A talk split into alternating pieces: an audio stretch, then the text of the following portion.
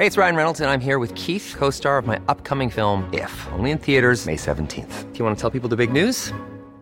All right, I'll do. Sign up now and you'll get unlimited for $15 a month in six months of Paramount Plus Essential Plan on us. Mintmobile.com slash switch. Upfront payment of $45 equivalent to $15 per month. Unlimited over 40 gigabytes per month. Face lower speeds. Videos at 480p. Active Mint customers by 531.24 get six months of Paramount Plus Essential Plan. Auto renews after six months. Offer ends May 31st, 2024. Separate Paramount Plus registration required. Terms and conditions apply if rated PG. Cada noche los expertos se reúnen para debatir, polemizar, desmenuzar a la noticia y a sus protagonistas en una mesa de opinión que saca chispas.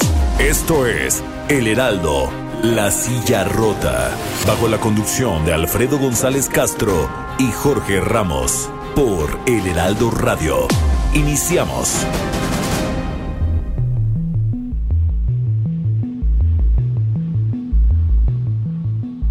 Buenas noches, bienvenidas, bienvenidos a esta mesa de opinión, El Heraldo de México, La Silla Rota. Yo soy Alfredo González y esta noche, como todos los jueves, le doy la bienvenida a mi colega y amigo Jorge Ramos. Alfredo, ¿qué tal? Muy buenas noches y buenas noches al auditorio. Bueno, pues fíjate que eh, muy, muy al inicio de, la pandemia eh, causada por eh, la COVID-19, eh, en la Ciudad Rota dimos a conocer un, plan del gobierno de la Ciudad de México para prepararse ante posibles saqueos. El documento, eh, pues elaborado por la Secretaría de Seguridad Ciudadana, encabezada por Omar García Harfuch, tuvo razón. En las primeras semanas, pues fueron detenidas casi 200 personas, eh, muchas de ellas eh, al inicio claramente organizadas en puntos de la zona oriente de la capital, en Esahualcoyotl, en fin, que saqueaban centros comerciales. De pronto, pues, todo pareció diluirse y como que bajó esa oleada, pero Alfredo Auditorio, ¿qué está sucediendo con la criminalidad en la Ciudad de México en tiempos de pandemia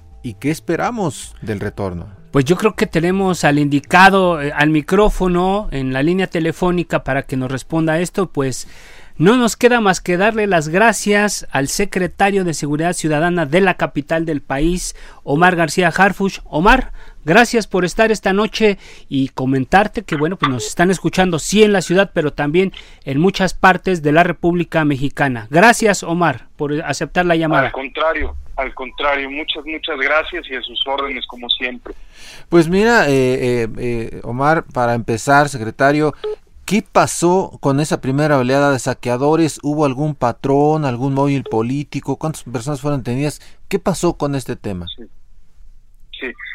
tal cual como ustedes lo comentaron al inicio, llegamos a tener más de 200 detenidos en las primeras semanas, pero también tengo, tenemos que reconocer dos cosas. La Ciudad de México tuvo una ventaja sobre otros estados que, que, eh, que sufrieron esto 24 horas antes que nosotros, por ejemplo, y, y, esa ventaja nos, nos permitió prepararnos, digo, muy rápido, fueron, estoy hablando de una ventaja de un día, pero también sirvió para nosotros hacer un plan con un patrullaje muy, mucho, mucho más, digamos, más selectivo de los lugares donde sabíamos que iban a pegar. Si ustedes recuerdan al inicio, todos estos eran en otros estados eh, convocados por redes sociales. Nosotros lo que tuvimos fue un patrullaje cibernético 24 horas, 7 días a la semana, donde cualquier convocatoria que hubiera por redes sociales, nosotros nos anticipábamos y enviábamos personal. No hubo uno solo, un solo robo a negocio o saqueo eh, exitoso de los que fueron convocados por redes sociales, me refiero.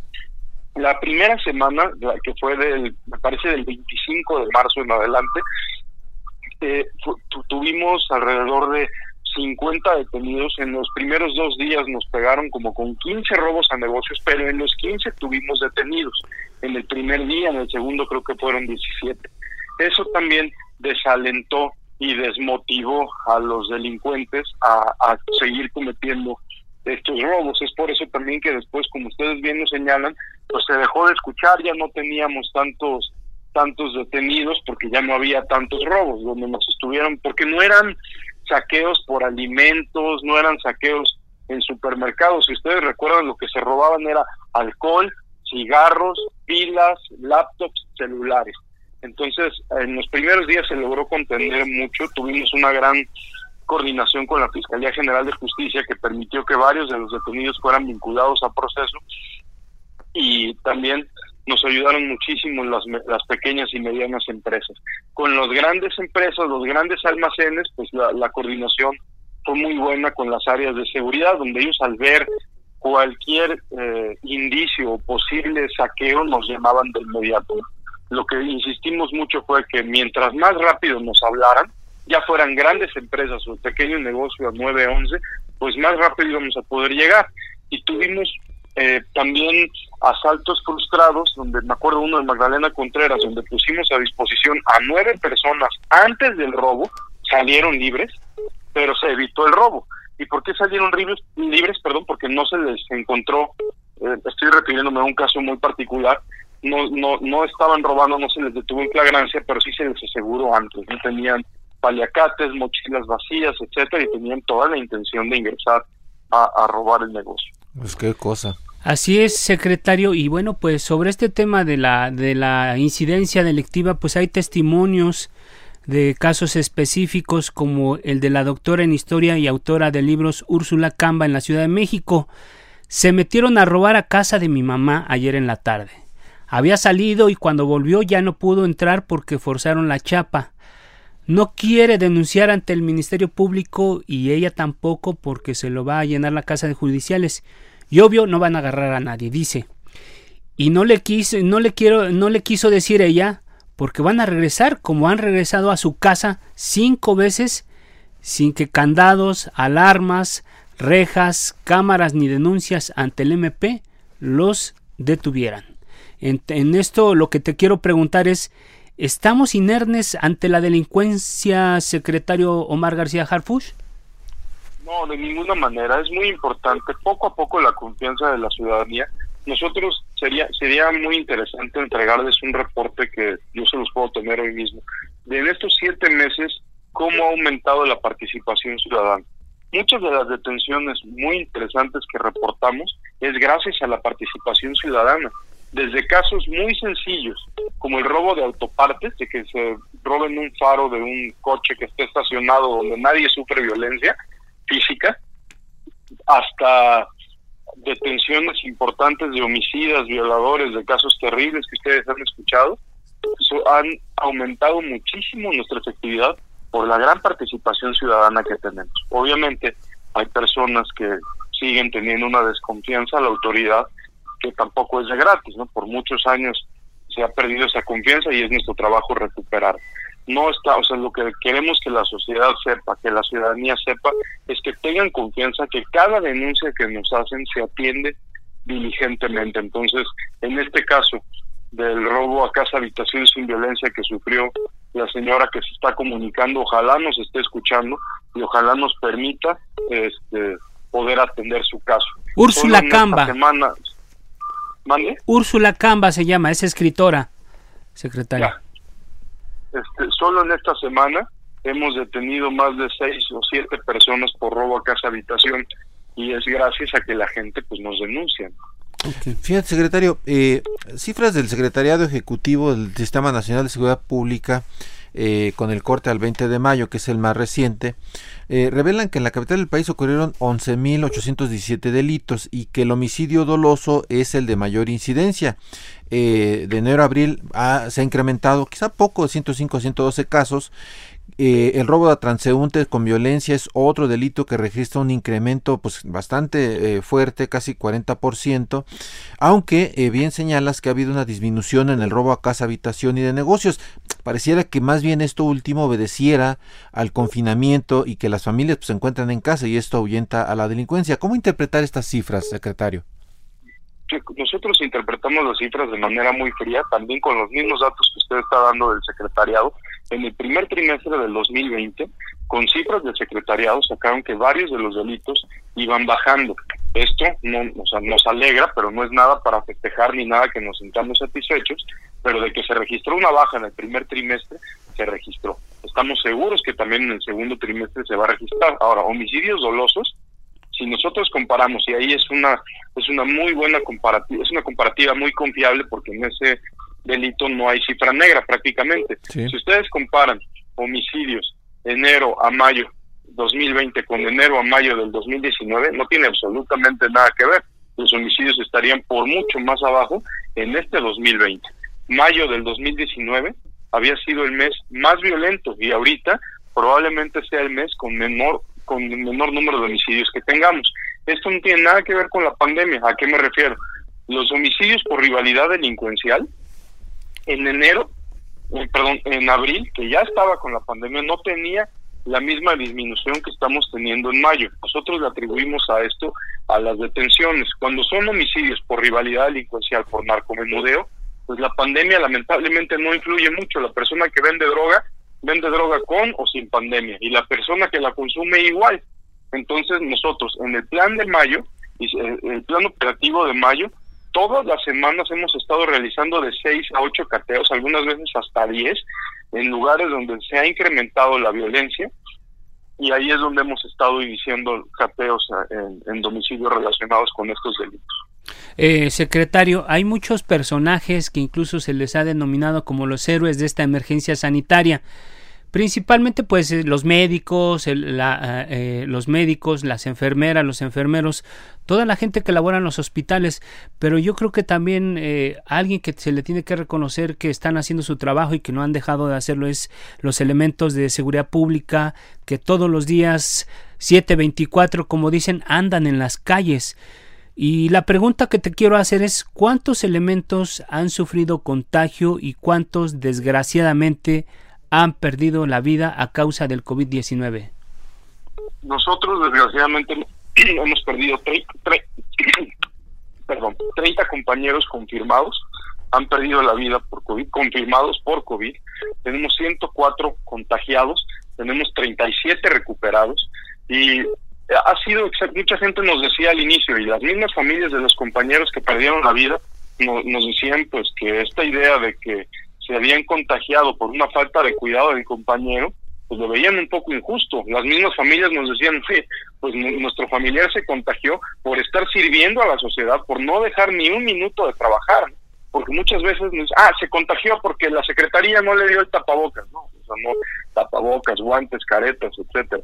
Pero hay veces que el contacto con la gente, que el contacto con, las, con otras personas es inminente, como en estas operaciones semanales que le comento. Por más que a los detenidos se les ponga tapabocas, nuestros compañeros están en alto riesgo cuando hacen operaciones de alto impacto, cuando apoyan a la gente, cuando orientan a la gente, cuando llegan y quitan o salvan, como estos días en Milpalta, de un linchamiento a personas ahí en, en el lugar, están en un contacto permanente, riesgo permanente que es, como usted bien dice, por estar sirviendo a la sociedad. Y ayudan hasta, hasta embarazadas, ¿no? Sí, hemos tenido este, compañeras que ya, bueno, tienen una experiencia increíble en, traer bebés al, al mundo. Entonces sí han, han hecho una labor los compañeros que tienen todo nuestro reconocimiento, admiración y agradecimiento. Hay que reconocer esa parte también. Sí, claro, un reconocimiento a, los, a los elementos que han actuado bien. También algunos se han pasado en la raya, ha habido algunos casos por ahí, pero creo que eh, los que más se han, hecho su, su, chama bien y reconocer esto es, es, es un número mayor. Secretario, preguntarte, eh, entiendo que van a, presentar ya eh, un plan antidelincuencia post-COVID. Eh, ahora sí que, como dirían por ahí, eh, ¿de qué va? Ya, bueno, es un plan distinto a lo que hicimos en mayo. ¿A qué me refiero? En mayo se incrementaron, casi le puedo decir que triplicamos las operaciones eh, en lugares violentos. Iniciamos los cateos en Miguel Hidalgo, después de Miguel Hidalgo, Tlalpan, Venustiano Carranza, Cuauhtémoc, este, Iztacalco, Tláhuac, donde se detuvieron generadores de violencia chiquitos, medianos y grandes, desde, desde secuestradores hasta líderes de, células delictivas. Lo que queremos hacer ahora en el regreso a la nueva normalidad es un plan completamente diferente. Este es un plan que se hizo en mayo y parte de abril, pues es un plan que no es de proximidad social, no es un plan de cercanía, no fue un plan de cercanía a la gente, fue un plan, digamos, mucho más operativo y más eh, dirigido a células delictivas. Ahora lo que queremos hacer es un plan mucho más cercano a la gente, mucho más cercano a la gente, donde tengamos eh, patrullaje en, en bancos para evitar robo a cuentaviente, robo en cajero, eh, otra vez implementar el operativo de, en robo a transporte público, donde esté la policía más cerca a la gente. plazas comerciales, etcétera. En días de quincena tener un plan especial, es decir, un corredores de patrullaje, patrullaje en corredores donde sepa, donde sabemos que puede haber un repunte en la violencia, en, los asaltos, robos, etcétera, en este regreso a la, a la nueva normalidad. Eh, secretario, preguntarte si en esta emergencia sanitaria, en esta jornada nacional de sana distancia, eh, ¿vamos a ver a la policía actuar de la misma manera antes de la pandemia? ¿O si en realidad va a cambiar por completo la forma de, de actuar, los operativos, la logística? Cambia, cambia, pero no de una manera radical. ¿En qué cambió estas operaciones que hicimos? Bueno, que todos los compañeros van mucho más protegidos. Mucho más protegidos, eso es en lo que cambiamos. Pero una manera completamente radical de cambio en la policía, lamentablemente la realidad y la dinámica de nuestra ciudad no lo permite. Lo único que vamos a cambiar es, y que ya cambiamos más bien, es una son mucho mayor precaución de nuestros compañeros. También nuestros compañeros paramédicos pues están con una protección mucho, mucho mayor. Claro, a mí lo que me, me, llama la atención es que al inicio, eh, ya lo comentábamos hace un momento, estamos hablando con Omar García Harfuch, que es el, secretario de Seguridad Ciudadana de la Ciudad de México, y hablábamos de este eh, eh, brote extraño, ¿no? De, de, de, de, pues de delincuencia. La pregunta es, secretario, si al regreso ya de la actividad normal, pues efectivamente sí están viendo que venga un rebrote. ¿En qué aspecto verían principalmente? Ya mencionabas el aspecto de, eh, de cuidar, en, por ejemplo, en, las en la quincena, los, cajeros, los bancos. Eh, ¿En dónde verían, eh, en dónde están temiendo pues que haya un mayor rebrote?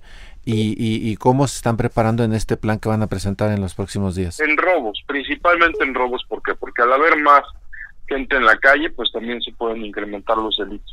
Entonces, en el robo simple y robo, robo agravado es donde más vemos una posibilidad de que, de que haya un repunte. ¿Por qué? Porque también, pues no es lo mismo asaltar a una persona cuando está rodeado de un tumulto de gente a cuando hay mucho menos, Pues también se les complica a ellos como, como delincuentes. Entonces, principalmente en robo simple, robo agravado, robo de negocio, es donde estamos previendo el repunte, donde tenemos en dónde y qué estamos haciendo, por ejemplo, en la zona de Cuauhtémoc o zona centro, un ejemplo, donde el robo a transeúnte se incrementa en ciertos días, horarios, etcétera, pues incrementar el patrullaje, incrementar la presencia de las motos de la policía, pues, tener nuestros los filtros que normalmente ponemos que no son invasivos, son filtros que la gente agradece que estemos ahí. Es decir, eso sí es mucho con presencia. Presencia y darle seguimiento a las carpetas de investigación. Cuando ya hay personas que son reincidentes, pues asegurarnos con el, con el Ministerio Público que, que no salgan. Eh, secretario, a mí me gustaría que ahondaras un poco más en este, si cambiaron los patrones de la delincuencia en esta contingencia sanitaria, porque eh, nos hablaban que ya, bueno, disminuyeron los, el robo a los vehículos, pero a mano armada, con violencia. Se están robando tal vez más los vehículos que están estacionados en la calle y que por la, la no presencia de la gente, pues eso facilita este fenómeno. Eh, que nos platicaras este, ¿Cómo se ha movido este, se ha comportado el patrón de la delincuencia y si el mapa delictivo ha cambiado? ¿Ha crecido más en unas zonas que en otras? No, no, no, es una muy buena pregunta porque no hemos tenido cambios completamente radicales en el actuar de la delincuencia. Tomemos en cuenta que lo único que ha cambiado, lo único que ha cambiado es que hay delitos que obviamente bajan, que pues, pues como el que le comento de robo a cuenta viente, bueno, hay mucho menos gente que va a los bancos, inmediatamente bajan esos delitos, pero en el caso de robo a transeúnte, de, de robo a transeúnte, de robo en transporte público, bajan, por ejemplo, en transporte público porque tenemos un operativo permanente de dos meses, pero si quitamos el operativo, con pandemia o sin pandemia, estas personas se suben a robar. A lo que me refiero es que los, no, no, los delincuentes no actúan como la ciudadanía normal, donde ellos se cuiden de la pandemia, no. Ellos se cuidan de la gente, de, de los policías, de donde más puedan cometer ilícitos, y eso pues ellos aprovechan los tumultos de gente, los lugares, por ejemplo, si no hay bares en la noche, pues también en la noche hay menos gente, se vuelven menos vulnerables las, las víctimas en la noche, pero no ha habido un cambio o un registro completo del cambio de la actividad delictiva, no. Y en el caso de la zona geográfica, ¿hay una zona donde haya incrementado y otra donde haya disminuido, por ejemplo? No, no, no, esa pregunta ya nos la habían hecho. Revisamos, no hay nada que, digamos, que de una alcaldía se hayan trasladado a otra a cometer ilícitos, no. Claro, secretario, y ya casi en, en, en, la recta final, eh, como experto en temas de seguridad, eh, y esto pues ya eh, impacta no solo en la Ciudad de México, sino pues prácticamente en cualquier eh, metrópoli, ciudad, ¿la crisis económica provocará más delitos? Mire, yo creo que lo que tenemos que hacer en la Ciudad de México, más que un tema asociado a la crisis económica, es al fenómeno delictivo.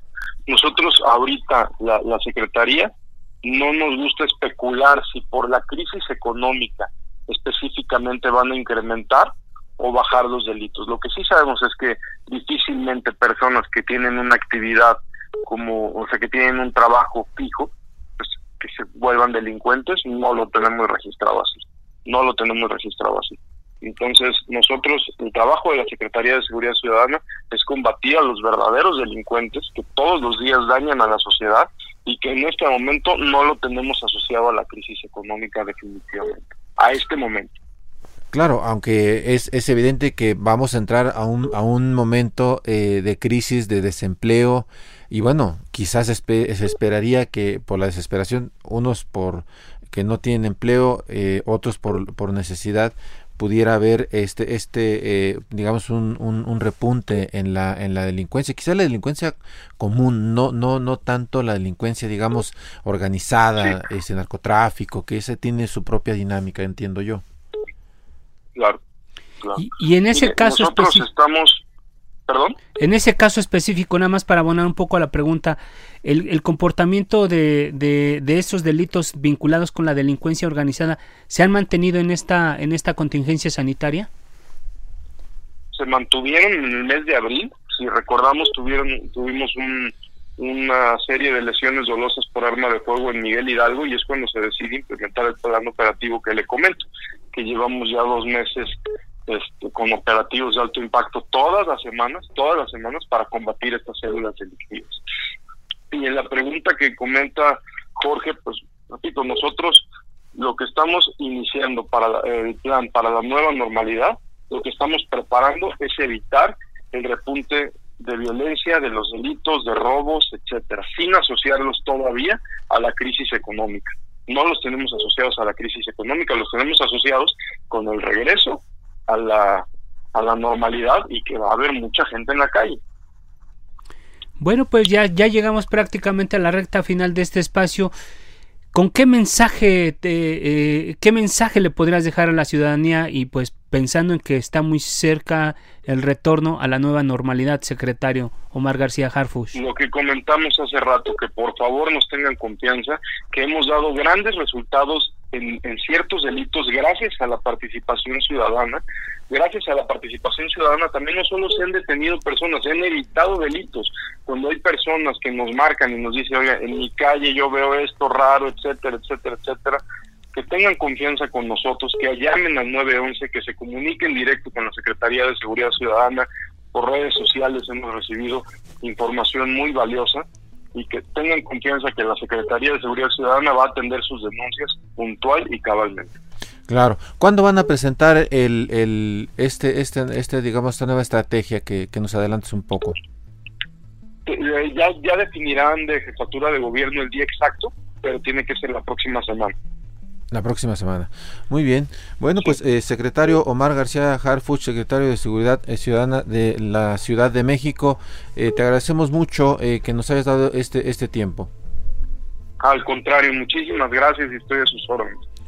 Bueno, pues ahí está, ahí está, amigos del auditorio, Jorge, amigos del auditorio, ahí está la, pues la visión, la estrategia del secretario de seguridad de la capital del país. Así es, y el dato inquietante, ¿no? Que ellos eh, están previendo que el, robo, el, robo a transeúnte, que, que el asalto, es la parte que ven más este, riesgosa al regreso de la, a la nueva normalidad y por lo tanto para que también como ciudadanos pues pongamos nuestras previsiones de que por ahí va a venir el, el golpe de la delincuencia, ¿no? Pues ahí está, ahí está el el, diagnóstico y lo que viene Jorge.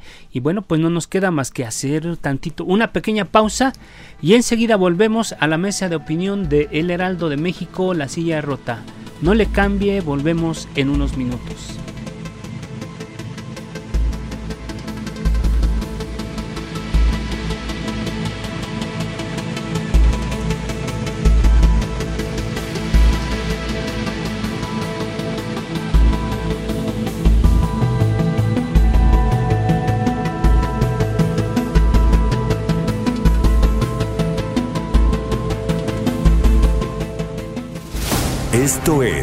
Mesa de Opinión, La Silla Rota.